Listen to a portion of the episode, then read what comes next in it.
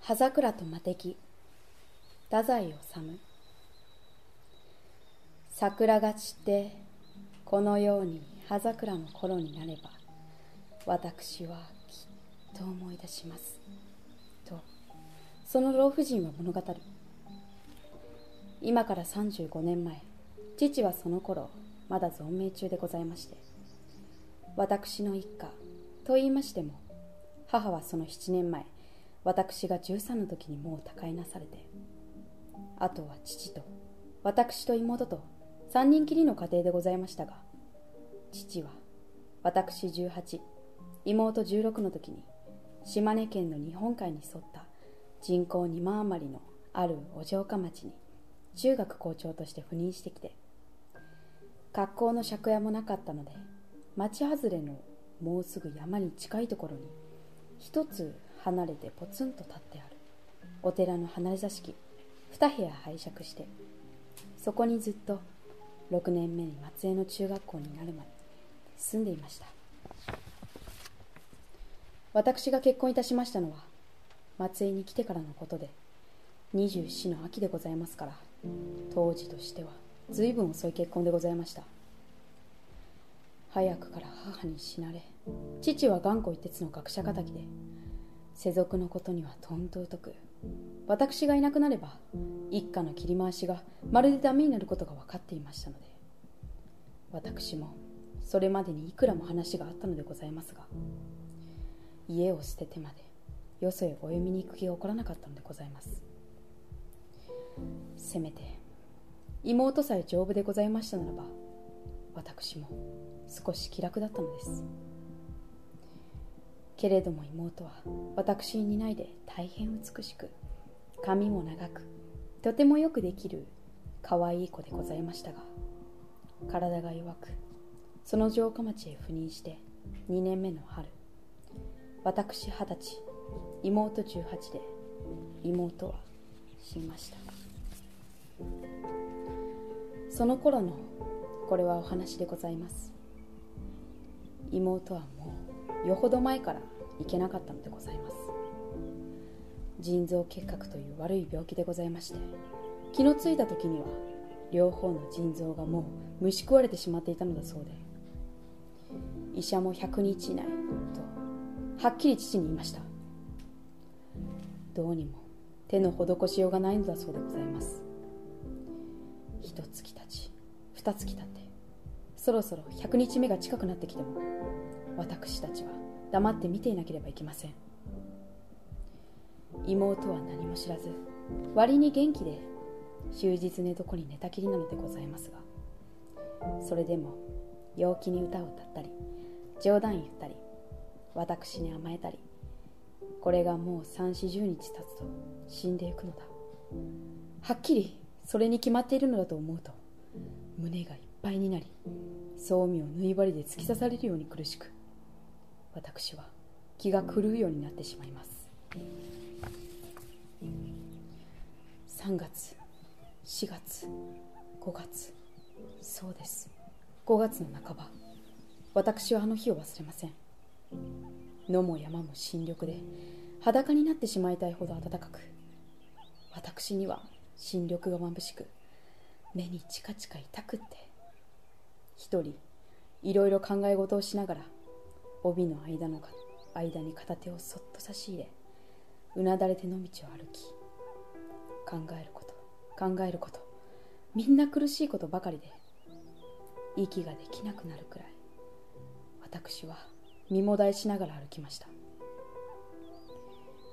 ドーンドーンと春の土の底の底からまるで10万億度から響いてくるようにけれども恐ろしく幅の広い。まるで地獄の底で大きな大きな太鼓でも打ち鳴らしているようなおどろおどろした物音が絶え間なく響いてきて私にはその恐ろしい物音が何であるか分からず本当にもう自分が狂ってしまったのではないかと思いそのまま体が凝結して立ちすくみ大声が出て立っていられずペタンと草原に座って思い切って泣いてしまいました。後で知ったことでございますが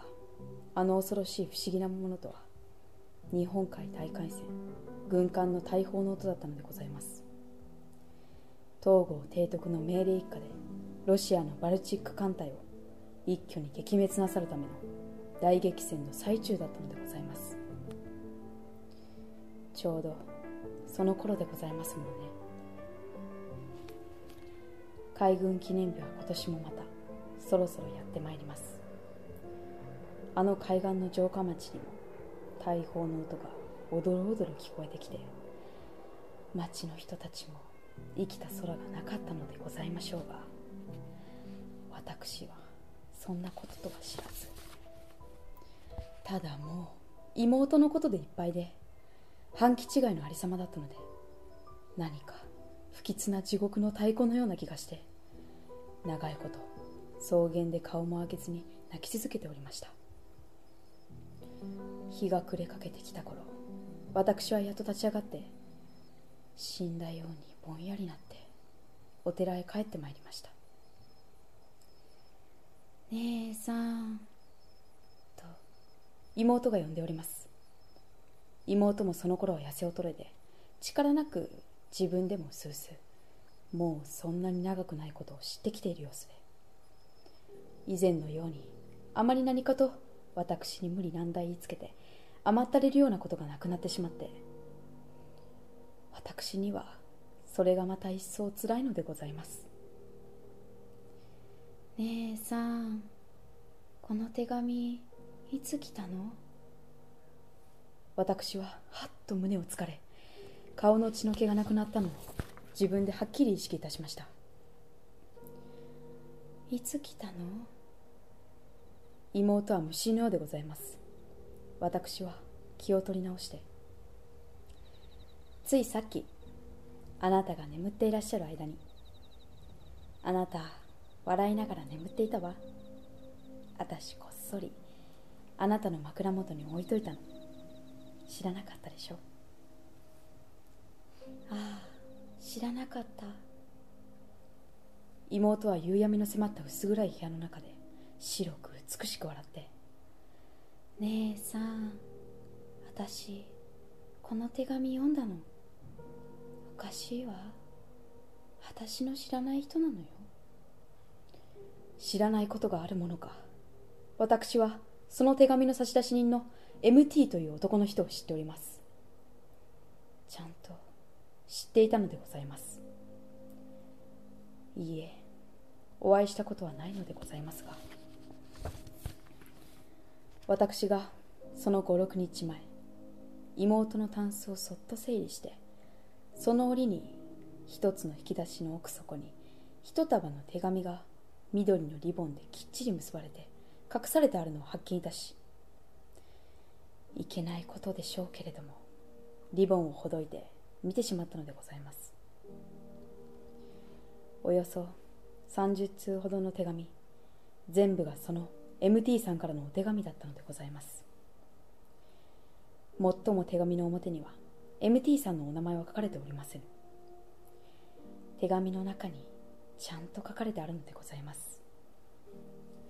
そうして手紙の表には差出人としていろいろな女の人の名前が記されてあって